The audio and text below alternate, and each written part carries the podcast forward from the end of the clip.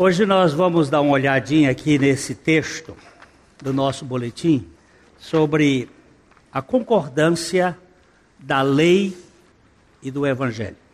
Antes, é, do ponto de vista da cronologia judaica, nós estamos no ano 5777.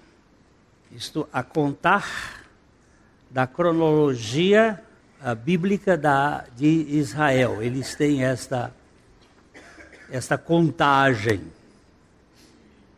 Nós estamos completando, já temos 5.777 anos de história. A lei, a lei surgiu 430 anos após a história do povo de Israel uh, no Egito, dentro do Egito, quando ele sai do Egito. O povo de Israel ficou 430 anos no Egito. E após, eles receberam a lei. A lei foi dada depois que o povo ele pediu que queria participar da obra de Deus. Desde que o povo saiu do Egito até a lei, existe 11 paradas. 11. Eles saíram de Gozen, região do Egito, atravessaram o mar, o mar vermelho, e até a lei são 11 paradas. Depois, até a entrada em Israel, tem mais 31 paradas. Ao todo, 42. Registradas no, no livro de Números. Essas paradas, é, o povo andava, vocês se lembram? Eles andavam, a nuvem parava, eles paravam. A nuvem andava, eles andavam. Então havia um processo de condução de Deus na história desse povo. Nestas onze paradas, dez delas foram graça, pura graça. Deus agiu por graça. A partir da décima primeira, entrou a lei. E o povo disse que Deus desse uma lei que eles assinavam. Deus disse: tá bom. Só que lei não é salvadora.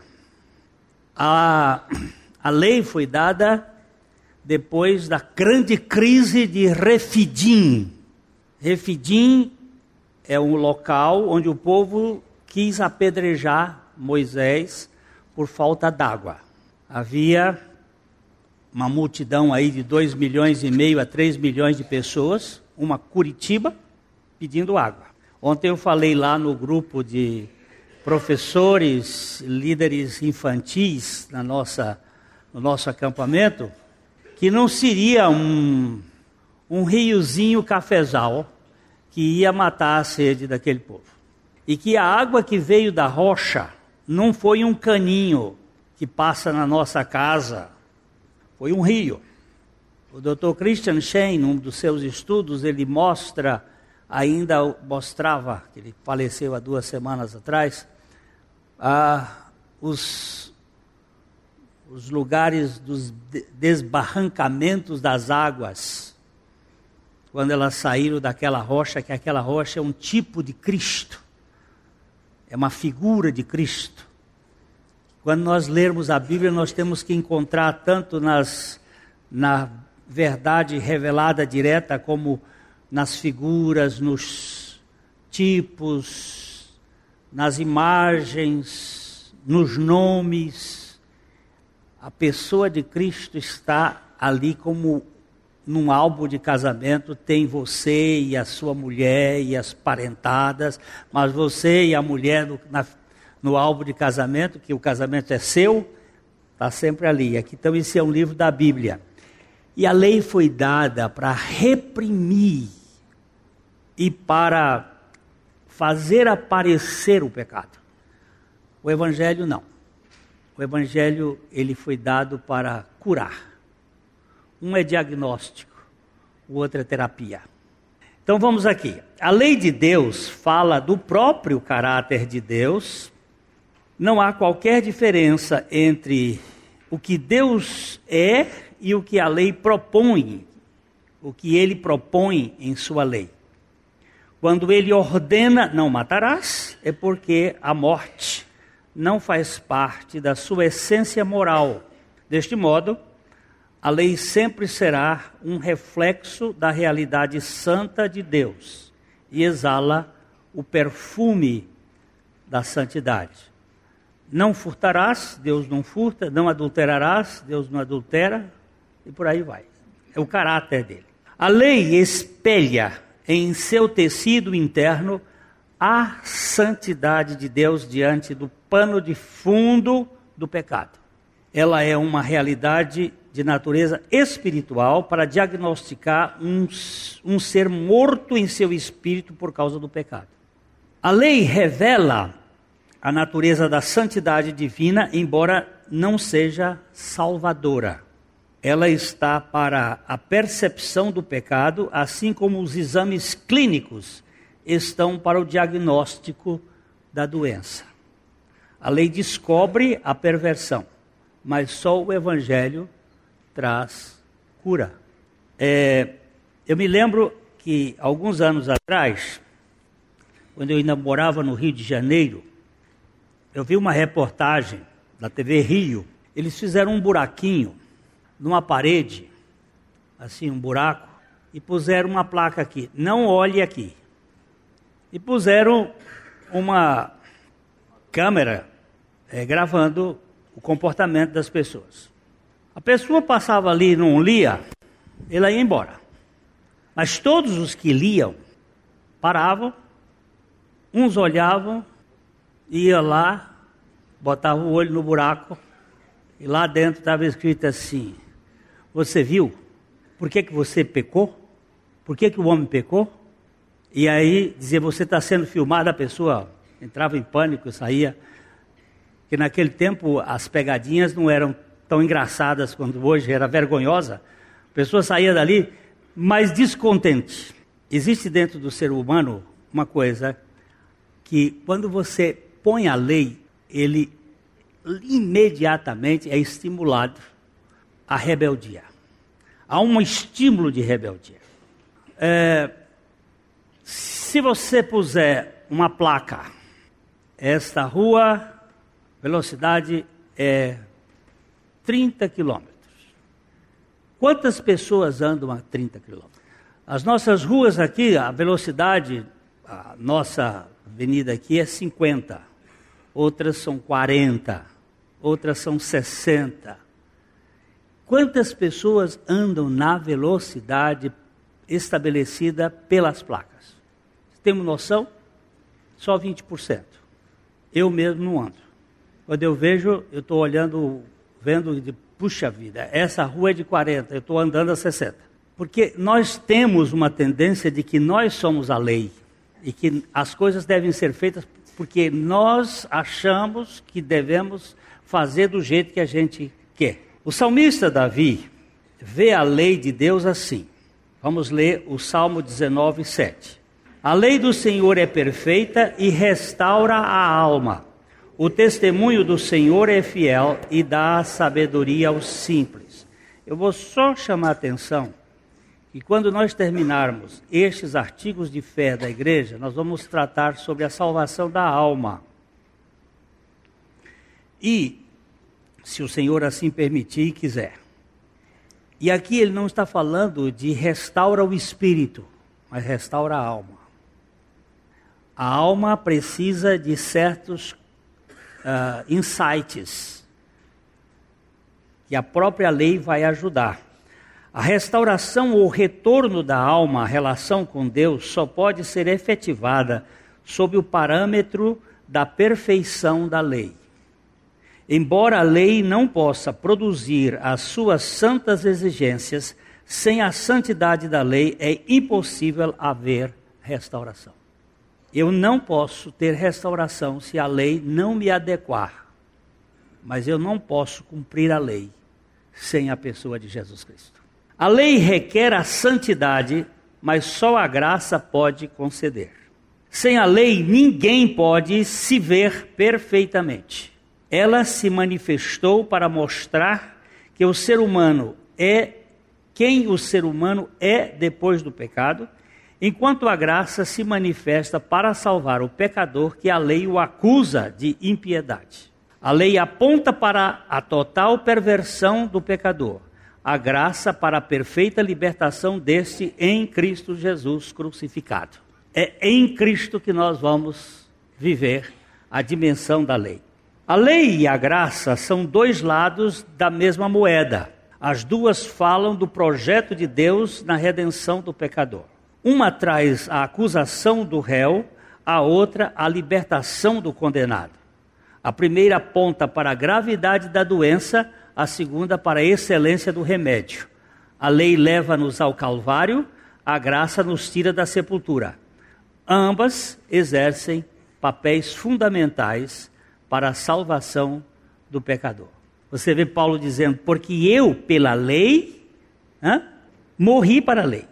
Pela lei. A lei exigia. Morri para a lei. A fim de viver para Deus. Eu estou crucificado com Cristo. E vivo não mais eu, mas Cristo vive em mim. Primeiro parágrafo do nosso artigo de fé diz assim: Cremos que a lei de Deus é a base eterna e imutável do seu governo moral. Ou seja, o governo eterno do Altíssimo se baseia em seu caráter eterno, refletido em sua lei imutavelmente eterna. A lei não é porque o pecado apareceu, ela já existia. A lei não surgiu por causa do pecado mas o pecado se manifestou em razão de uma transgressão da lei. Para Jesus, a lei é permanente e precisa, precisamos tomá-la como perene. Lucas 16, 17. É mais fácil passar o céu e a terra do que cair um tio sequer da lei. Dá para passar por cima? Não dá. Não dá. Ela é eterna.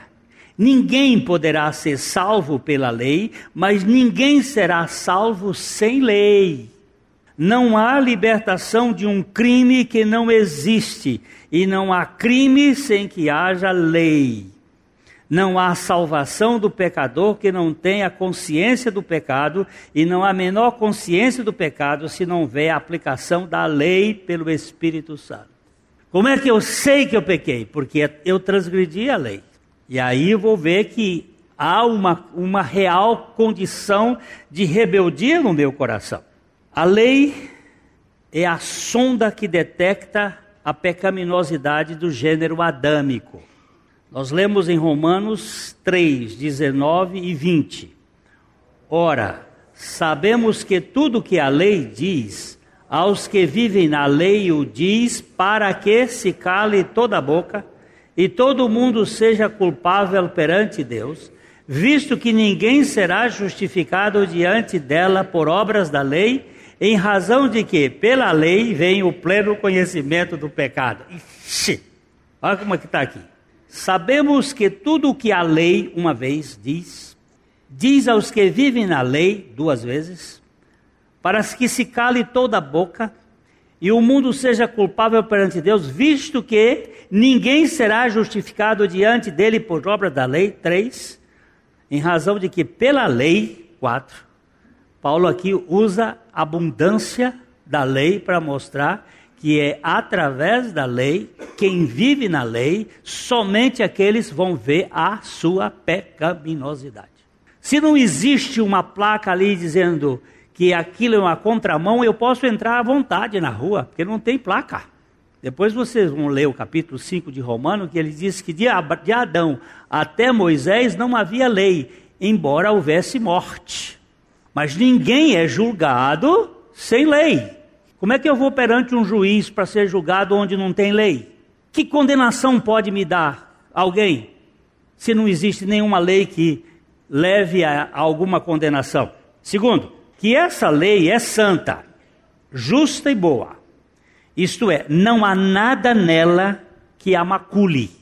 A sua essência é divina e a evidência é a pureza moral. O apóstolo Paulo descreve em Romanos 7,12: por conseguinte, a lei é santa e o mandamento santo, justo e bom. Contudo, é bom repetir: não há salvação pela lei, embora não haja salvação sem a lei. Ela é fundamental para o nosso diagnóstico. Existe alguns pensamentos teológicos que querem colocar na lei a base da salvação. Pelágio foi um dos desses teólogos do passado que teve inclusive uma discussão muito forte com Agostinho. Ele acreditava que o homem podia praticar a lei por si mesmo. Mas talvez é aquilo que a Bíblia diz que se você cumpre todos os, os mandamentos, mas tropeça em um, você derruba tudo. Quem sabe consegue fazer alguns. Mas quando Jesus colocou a lei como algo interno e não externo, quando, quando foi isso? Quando ele disse, por exemplo, matar não é pegar o, a pistola e dar um tiro na pessoa. Matar é odiar a pessoa. Aí o negócio fica. Adulterar não é ir ao motel e dormir com a mulher. Adulterar é pensar em ir para a cama com ela. E aí o negócio aperta. Aí a coisa fica muito, muito complicada. E me lembrei aqui do, do ex-chefe do meu, do meu filho. Ele é um judeu, muito rico, e ele conversando com um rabino lá em Nova York, meu filho estava junto com ele, e conversando com o rabino, ele disse para o rabino assim: Eu já cumpro nove dos mandamentos de Moisés. E o rabino disse: Muito bem, e qual é o que você não cumpre? Ele disse: Na hora eu escolho. A sabedoria judaica.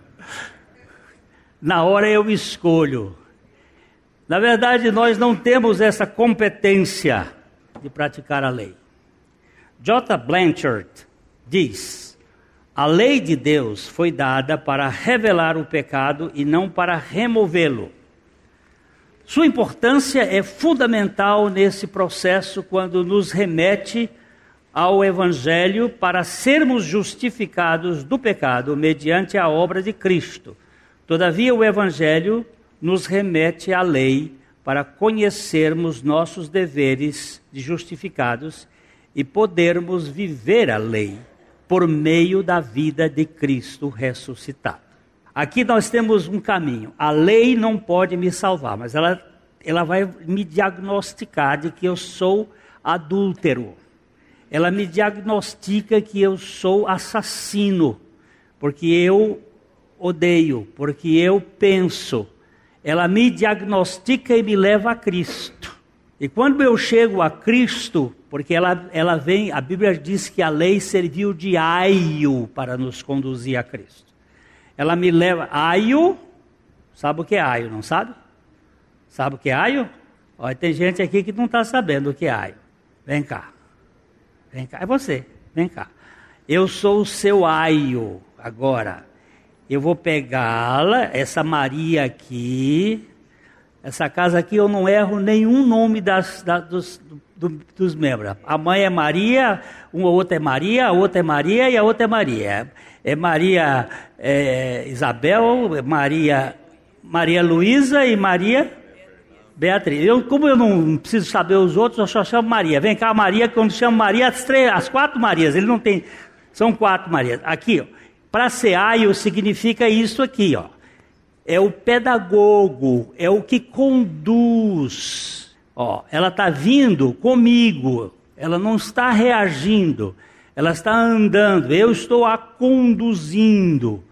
Agora eu vou conduzi-la, eu sou a lei e vou conduzi-la a Cristo. Porque a lei diagnosticou que eu sou um bandido, um ladrão. E ele agora me conduz a Cristo para que Cristo me salve. E uma vez que Cristo me salva, ele me conduz aos princípios da lei, ou seja, agora a vida dele virá em mim, porque o cumprimento da lei é o amor. E pelo amor, não vou roubar, não vou adulterar, não vou matar. Ainda que seja tentado, o poder da vida de Cristo vai dar suprimento para a vitória. O ser humano natural não consegue viver integralmente a lei de Deus, mas os filhos de Deus vivem na lei mediante a vida de Cristo que está neles. Uh, Cristo redimiu seu povo da maldição da lei, não de seu domínio. Ele o salva da ira de Deus, mas não do seu governo dizia A. W. Pink.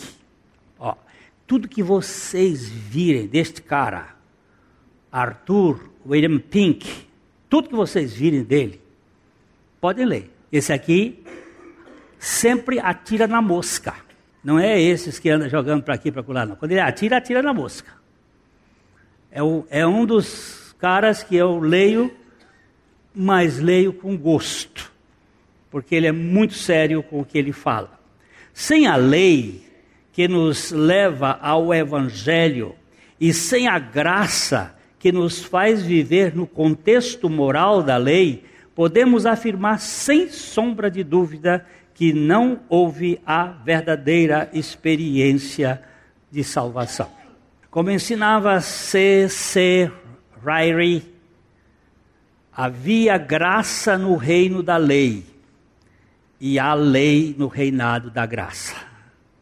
Cuidado com a anomia ou falta de lei na conduta dessa cristandade da religião do sentimento. Ó, oh, ah, eu fui salvo e agora eu vou viver do meu jeito, como eu quero. Uau! Meu velho, o rio corre dentro do leito. Quando ele sai, pode ser benéfico em alguns casos, mas em outros casos, ele vai trazer prejuízo.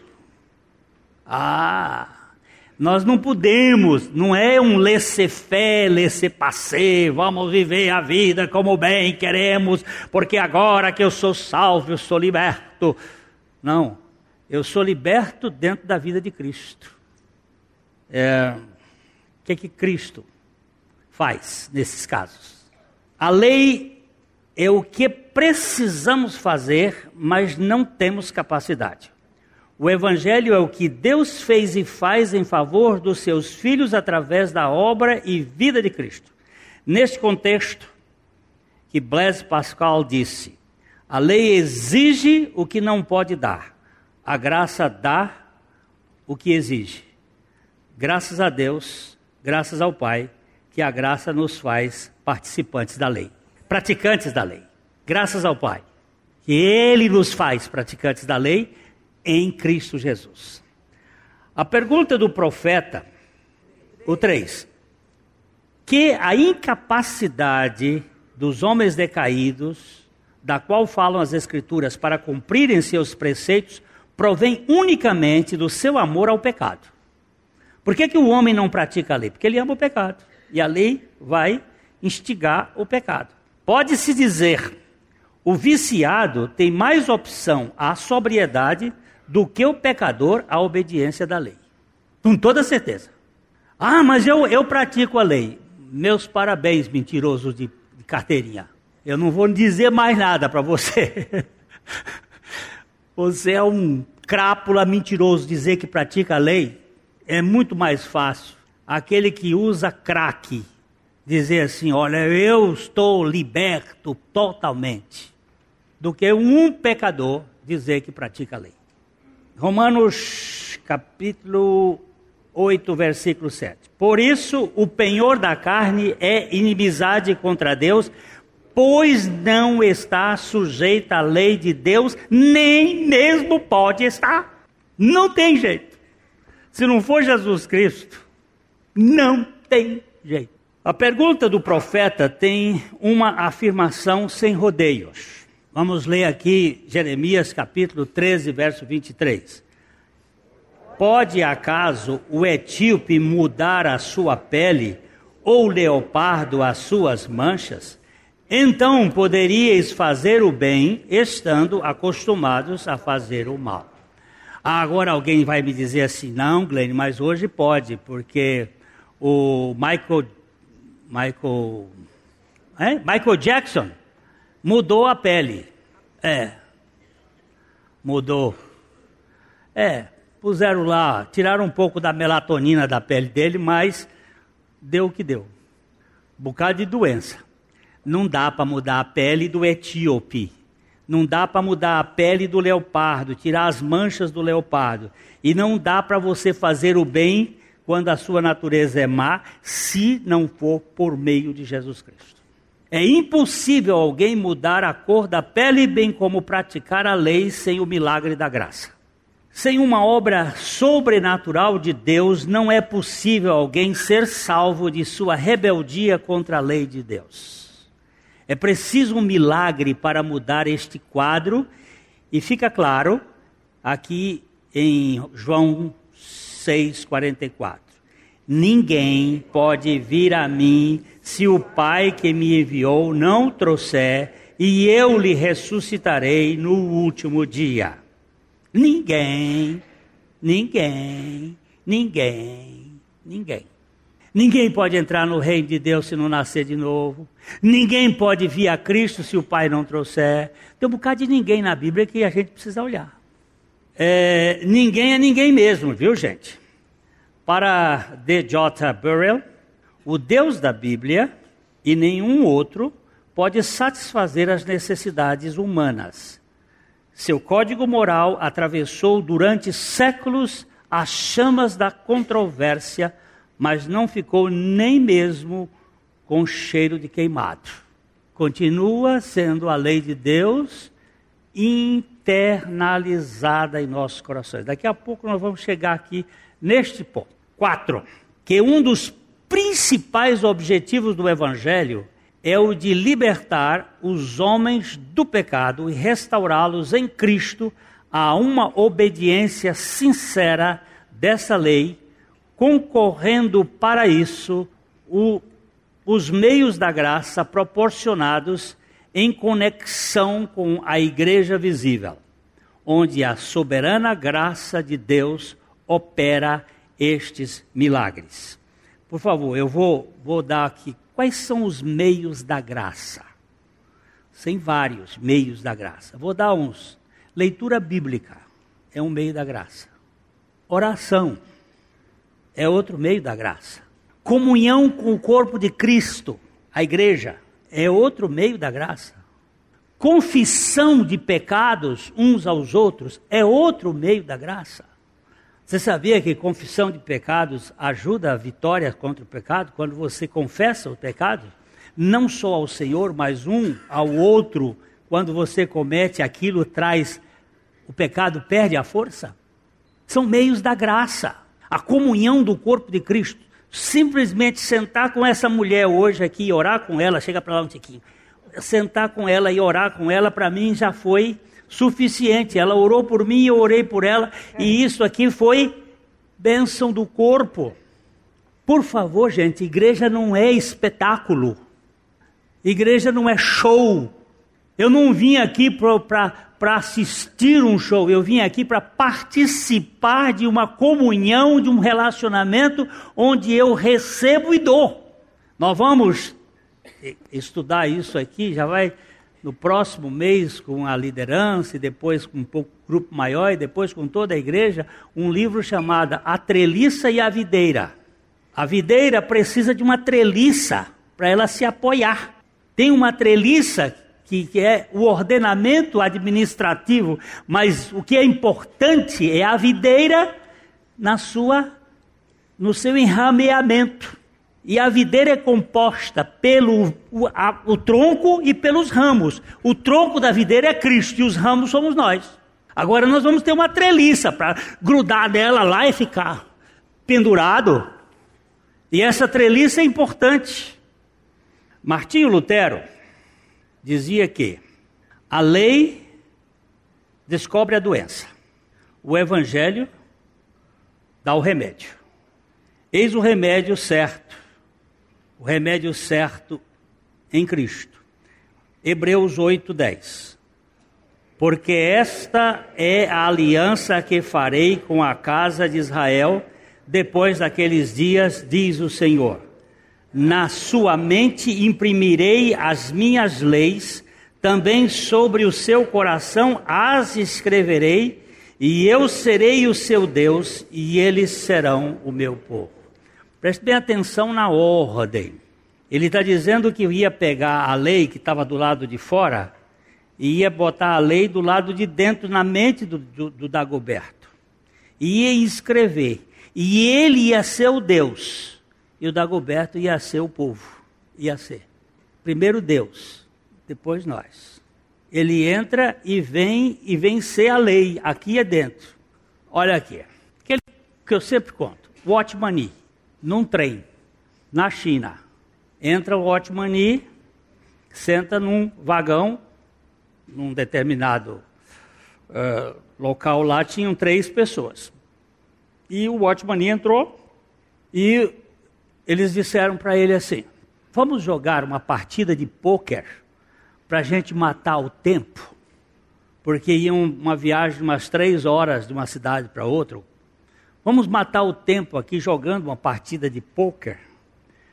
Watchman um cristão, um homem de Deus, disse: Infelizmente eu não posso, porque eu não tenho mãos. Os homens olharam, ele tinha duas mãos, e eles olharam para o Otmani e disseram assim: Como não tem mãos? E essas mãos aí? Ele disse: Essas não são minhas. Essas mãos são de Cristo. Cristo vive em mim. E durante três horas, ele remiu o tempo. Em vez de matar o tempo, ele falou de Cristo nessa viagem. E o que aconteceu? Desceram quatro cristãos naquele local. Como o milagre do Evangelho a palavra de Deus. A gente não precisa violentar as pessoas e dizer, não, eu não, eu não sei jogar, eu não jogo porque é pecado.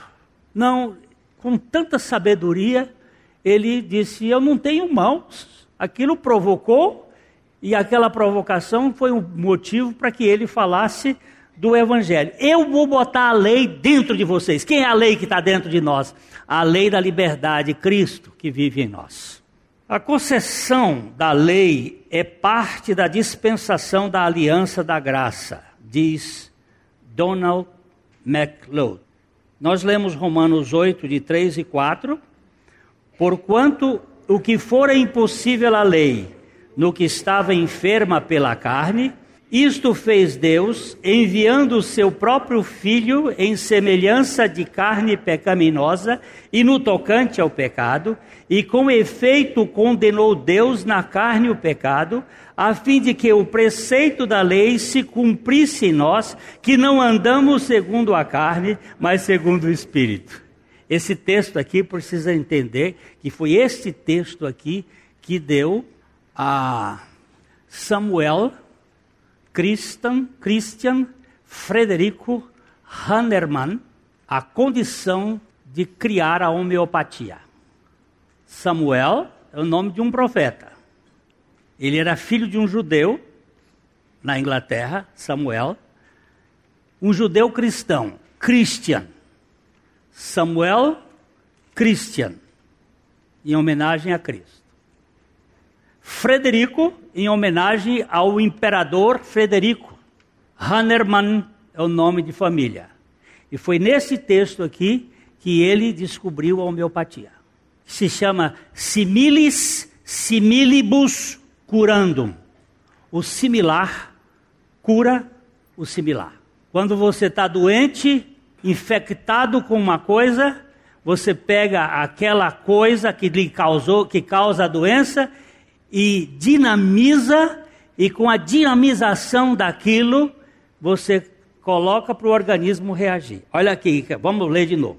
Porquanto que for impossível a lei, porque estava enferma pela carne, isto fez Deus enviando o seu próprio filho em semelhança de carne, e no tocante, semelhança de carne pecaminosa, e no tocante ao pecado, e com efeito condenou Deus na carne o pecado, a fim de que o preceito da lei se cumprisse em nós, que não andamos segundo a carne, mas segundo o o meu médico no Rio de Janeiro, Dr. Júlio, era um médico homeopata, ele era alopata.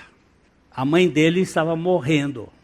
Na época, o grande médico era Carlos Chagas, o grande médico no Rio de Janeiro. Chamaram o Carlos Chagas.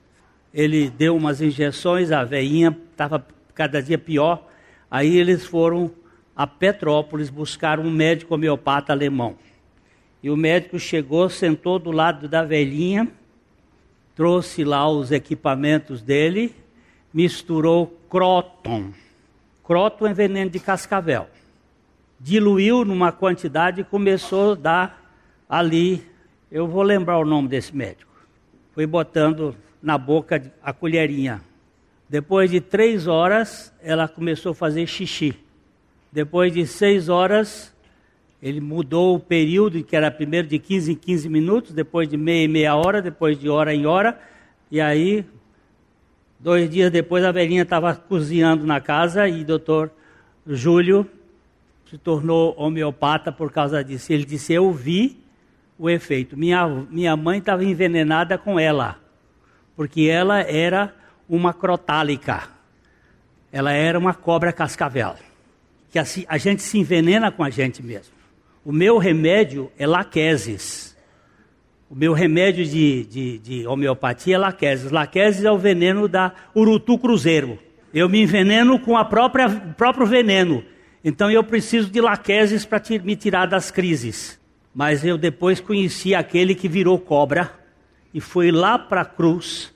Lá na cruz, como Moisés levantou a serpente no deserto, o filho do homem foi levantado para tirar o veneno da cobra que ficou colocado lá no jardim do Éden. A serpente Satanás, que quer que eu seja como Deus, que faz com que a gente cometa os pecados de que até de querer obedecer à lei por nossa própria força. A lei vai nos conduzir a Cristo. E Cristo vai viver a lei dentro de nós, para a glória dele. A lei diz faça e a graça diz está feito. Cristo é o cumprimento da lei. Que o Senhor faça isto em nós.